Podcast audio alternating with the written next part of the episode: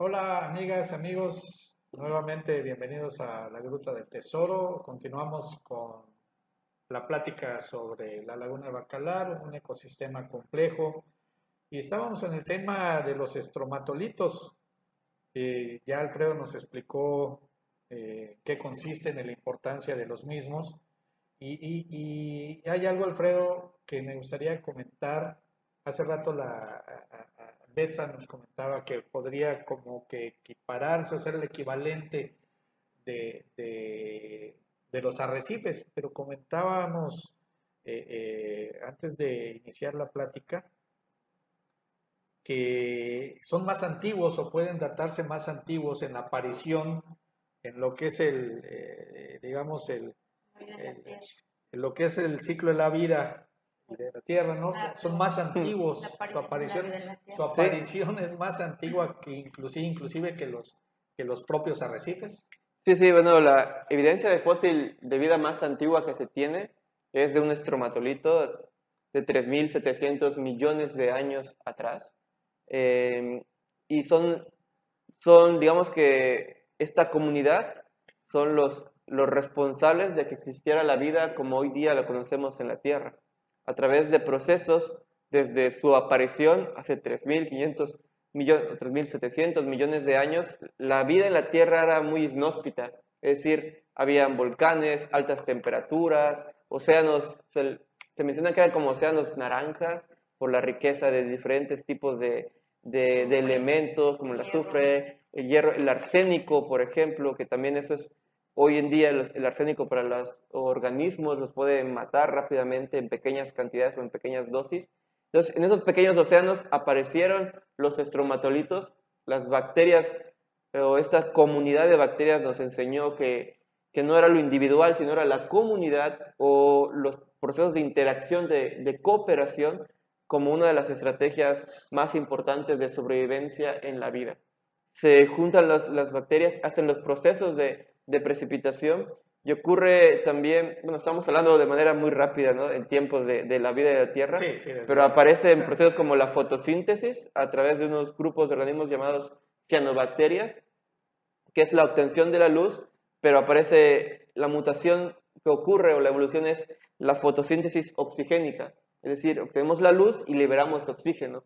Y a través de un proceso de miles de millones de años se cambió la, la atmósfera reductiva que se tenía a una atmósfera oxidante, bueno, se formó también lo que es la capa de, ozono, y, y, estando ya en una atmósfera oxidante o rica en oxígeno, eh, lo que se considera es que a través de, de, de teorías de, evolución de, simbiosis, se fue desarrollando también la vida, a partir de la vida unicelular, a vida multicelular y mucho más compleja, hasta como hoy día la, conocemos.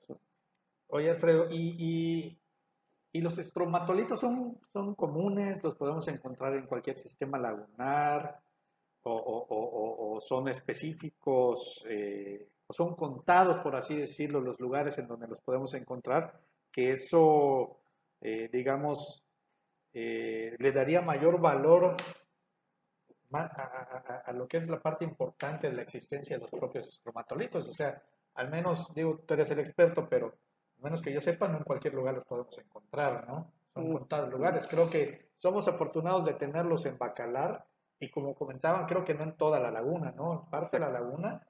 Y por ahí recuerdo haber leído que había algún otro sistema lagunar en Quintana Roo, donde también podían haber estromatolitos, pero no sé qué tan comunes son. Eh, bueno, al principio se consideraba que los estromatolitos solo estaban en algunas partes del mundo, sobre todo en sistemas que llamaban extremos, es decir, extremos en algunas variables eh, ambientales, como podría ser el caso de la temperatura, es decir, estromatolitos eh, a muy altas temperaturas, como por ejemplo en el parque de Yellowstone, estromatolitos a muy bajas temperaturas, como puede ser en algunos lagos en la Antártida, eh, estromatolitos en la Puna o en la parte de los Andes, que puede ser en el límite entre Chile y Argentina, que están a más de 3.500, bueno, 3.000 metros de altura, perdón, eh, con una radiación muy fuerte, una cantidad de oxígeno muy baja y en pozas eh, que son ricas en arsénico, por ejemplo. Y entonces en esos aviones extremos estaban, se conocían a los estromatolitos. Hoy en día, sobre todo esta parte del extremo se refería a que la vida eucariota, o los, como los eh, pequeños caracoles u otros tipos de organismos, no podían comerse el tapete vivo de los estromatolitos, ¿no? Y como no existía la vida eucariota, entonces se podían desarrollar de manera eh, natural, digamos, ¿no? Eh, hoy en día eh, existen muchos cuerpos de agua, digamos, en el mundo repartidos, donde aparecen estromatolitos y además existe vida alrededor. Es decir, ha habido un equilibrio en el cual este principio de exclusión, digamos que encontró un equilibrio entonces las bacterias que conforman a los estromatolitos pueden eh, eh, desarrollarse o, crecer, digamos, llevar a cabo su proceso de acreción eh, de manera natural en un equilibrio con el sistema, ¿no? Y eso ocurre en bacalar, Bebsa mencionaba, ¿no? Nosotros hacemos muestreos en bacalar y cuando vemos ahí, vemos a un, a un caracol chivita pegado, es refugio para peces, hay trabajos con colegas del Ecosur donde involucran como la, la parte de la meiofauna, donde se ha visto, no sé, isópodos, gasterópodos, ostrácodos, nemátodos, ácaros, toda una serie de organismos viviendo en equilibrio ahí, que podrían ser que o bien eh, el agua o las corrientes lo dejan ahí, que puedan llegar a comer, que sean transeúntes, todavía falta mucho por, por, por averiguar, pero estamos todavía sumando información a esto, ¿no? Si bien no existen en todas partes y el caso del sistema bacalar no se encuentra repartido en toda su extensión, sino más bien están en formas de, arrecifes en algunos parches dentro de la, laguna. Eh, su aparición en el proceso de formación sigue siendo una incógnita. Tenemos datos, en el caso de la doctora Luisa Falcón de la UNAM, menciona que en el caso de la biosfera de Siancán también hay unos arrecifes de estromatolitos. En el 93 se menciona una barrera de estromatolitos eh, en, la parte de la bahía de Chetumal, pero en la parte de Belice, no así en, la parte de, México. Pero son estos pequeños datos, ¿no? Que todavía hace esta parte de, bueno, están siendo frecuentes, pero no tan frecuentes porque si lo confundimos con piedras rápidamente se puede llevar a cabo una destrucción de esto. Ah, correcto. ¿Dónde más en México hay? Eh, ah, bueno, algo muy importante de la parte de México, tenemos en el centro del país, en un sistema de lagos cráteres, en el Chichica, en Puebla, y uno de los sitios emblemáticos, porque son de los primeros que se estudiaron en México, donde incluso la NASA sigue, bueno, desarrolló y sigue desarrollando trabajos, que es en Cuatro Ciénegas, en Coahuila, que están, en están en un desierto eh, y en unas pozas dentro del desierto, ¿no? Como esa parte extrema del por qué aparece la vida microscópica en esos sitios, ¿no? ¿Y aquí en Quintana Roo, aparte de Bacalar? Eh, mencionaba la parte de la bahía de Chetumal, eh, la parte de la biosfera de Siancán, hay algunos parches de, estromatolitos. Eh, el, el, maestro Arturo Bayona también tiene un reporte de estromatolitos en, en Laguna Chinchancaná, José María Morelos. parte de esto es importante mencionar el territorio sureste de Quintana Roo. estamos trabajando con el grupo del trabajo, con, el profesor Bayona, para impulsar eh, a Quintana Roo, la zona sureste, como santuario de los estromatolitos, porque tal vez no exista datos en el mundo de esta presencia en una región o una biogeografía muy corta de la aparición o la presencia de estromatolitos. Creo que eh, desafortunadamente hay muy poca información de este grupo, de este ecosistema, y bueno, son es que es eh, como una paradoja, ¿no? Porque a pesar de que son organismos que existen más allá de la vida como la conocemos, pues realmente sabemos nosotros muy poco de ellos y mucho más la, falta de información para ver cómo, cómo cuidarlos. Ah, e, efectivamente, ¿no? O sea, porque al final, eh, una vez que, que se han, eh, digamos, se ha determinado su importancia, pues empieza la fase de estudiarlos, ¿no? Y, y es lo que comenta Alfredo, ¿no? Que todavía están, o sea, hay muy poca información todavía al respecto como para poderla, ¿no? Pero se está avanzando en eso. Lo importante ahorita, pues, es tomar conciencia también nosotros de que es necesario la protección. Ahora, comentabas hace un momento que en la bahía de Chetumal, pero ¿en qué parte de la bahía de Chetumal En- bueno, se pueden encontrar? el, el artículo menciona que es una barrera, pero de la parte de, como la boca del río Hondo, pero en la zona de Belice, ¿no? Ah, correcto, correcto. Eh, entonces, pero, o sea, digamos que la gente que habrá hecho estos trabajos justamente habrán rodeado toda la, la- la parte de, de el litoral para en busca de, ¿no? Y todo, la única presencia que tienen es en ahí. Entonces no es que no es que aparezcan en todas partes, ¿no? Aparecen en sitios. Habría que remontarnos a Laguna de Bacalar, hablar de que es un sistema, como mencionaba BPC, oligotrófico o limitantes en nitrógeno y en fósforo, y eso ya lo vuelve un ambiente extremo para la vida. Y entonces en ese ambiente extremo, sin haber humanos, en, ese, en esa agua que prácticamente no tiene nada de nutrientes, empezaron a formarse los estromatolitos Nosotros llegamos y lo que, bueno, parte de lo que hicimos en, el trabajo doctoral era que a pesar de que veíamos la zona centro y, sur de Laguna Bacalar con esas aguas estéticas, es decir, las aguas transparentes, a través del análisis de los microorganismos que conforman a los estromatolitos, ya nos estaban diciendo que estaba pasando algo en la calidad del agua. O sea, también los estromatolitos son como bioindicadores o como biosensores del ambiente que a través de su estudio podemos utilizarlos o podemos eh, aprender de ellos en la forma de que nos permiten eh, relacionar cambios que puedan estar pasando en la calidad del agua. ¿no? Ok, ok, bastante, bastante i- i- interesante todo, todo lo que comentas, Alfredo. Y, y- y quiero suponer que todo esto que comentábamos eh, en los episodios anteriores, el, el hecho de que el sistema de filtración natural del, del ecosistema lagunar esté viéndose afectado, también a la larga podría afectar a los estromatolitos. O- o a lo largo. Sí, o a bueno, la corta, o ya los está afectando. realmente, bueno, lo que sabemos, bueno, la laguna está partida en dos colores, ¿no? O sea, hoy Sí. día la parte norte, digamos que históricamente la laguna, la parte norte era como la parte más oligotrófica del sistema, ¿no?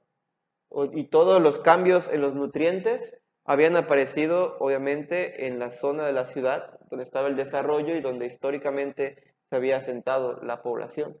Entonces, ahí, en su momento, en trabajos del 2012, cuando se medían en el agua los nitratos, los nitritos, el amonio y el fósforo, los valores no, no los podíamos detectar en los equipos.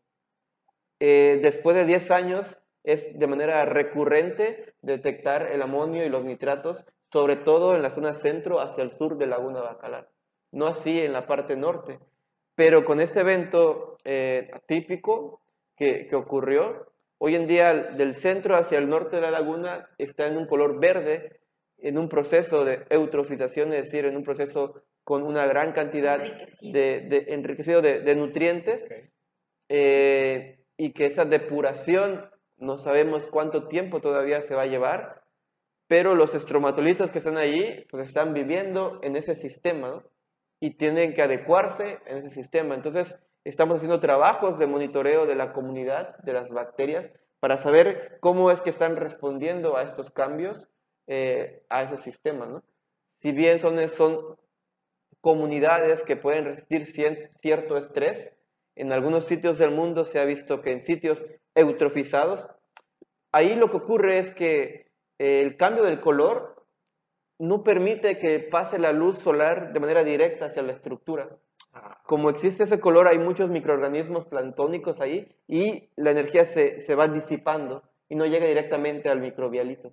Y entonces eso pues impide el crecimiento de algunos microorganismos que son esenciales para, para ellos. ¿no? Entonces este cambio de color o la eutrofización puede afectar a la estructura. Como es una, como es una comunidad cooperativa, entonces para que lleguen a pasar los daños, tiene, nosotros consideramos que tiene que pasar un tiempo relativamente largo, ¿no?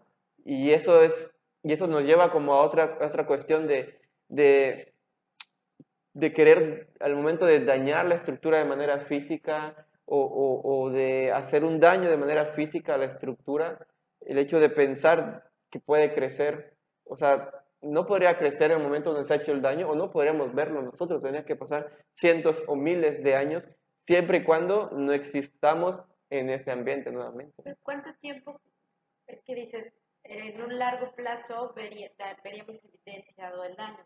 Pero ese largo plazo, ¿sí es un plazo humano o es un plazo geológico? No, es, bueno, en este caso, lo que está ocurriendo en el norte de Laguna Bacalar con el cambio de color ya es algo humano, ¿no? ¿Y cuánto tiempo va a pasar que se recupere como era antes? No lo sabemos, ¿no? Pero ¿cuánto tiempo consideras que verías si esto está afectando a la comunidad a eso, eso los que estamos ahorita es que tenemos ahorita análisis previo al cambio del color, durante el cambio del color o la afectación y después. Entonces, esos trabajos que van a estar saliendo eh, nos refiere a esta parte del equilibrio de la comunidad, si se está adecuando o, o si hay cambios, porque tenemos los del sur y los del norte en, en formas de, de, de, de comparación.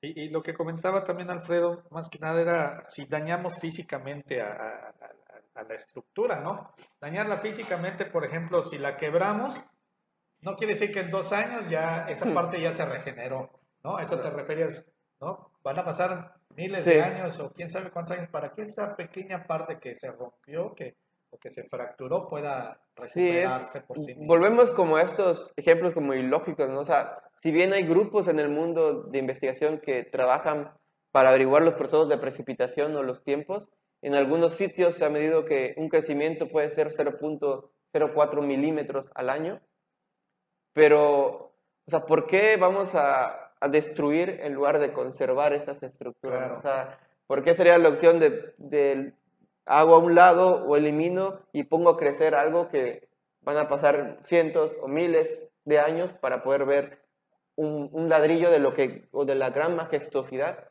que, que existía en nuestro sitio, ¿no? Entonces, esa parte de, de aprender a convivir con, con, lo, con la riqueza, bueno, la palabra riqueza es un poco controversial, pero con lo biológico de nuestro entorno, ¿no? Sí, de hecho con la, con la riqueza biológica, porque al final es una riqueza, ¿no? O sea, y, un poco lo que luego estos tipos de palabras luego son como utilizadas por otros tipos de... Lo que quieren convertirlo en moneda. Sí, pero, precisamente, o sea, digo, increíble. No, al final no hay que tener temor de utilizarlas porque al final quienes la malinterpretan pues es porque tienen otros Sí, sería... Pero pues realmente creo que somos afortunados en tener ese tipo de ecosistemas y que debemos hacer conciencia para cuidarlo porque como bien comentó Betsa, los frágiles somos nosotros. ¿no? Y nada más para cerrar, pues quería retomar lo que decías, que eh, ese término de riqueza yo creo que sí vale la pena rescatarlo, pero lo importante es mantener esa riqueza a largo plazo. No, no explotarla y que se agote y ya me muevo a otro lado, sino justamente... O sea, valorarla como riqueza natural y no trasladarla, como dice Alfredo, a algo monetario.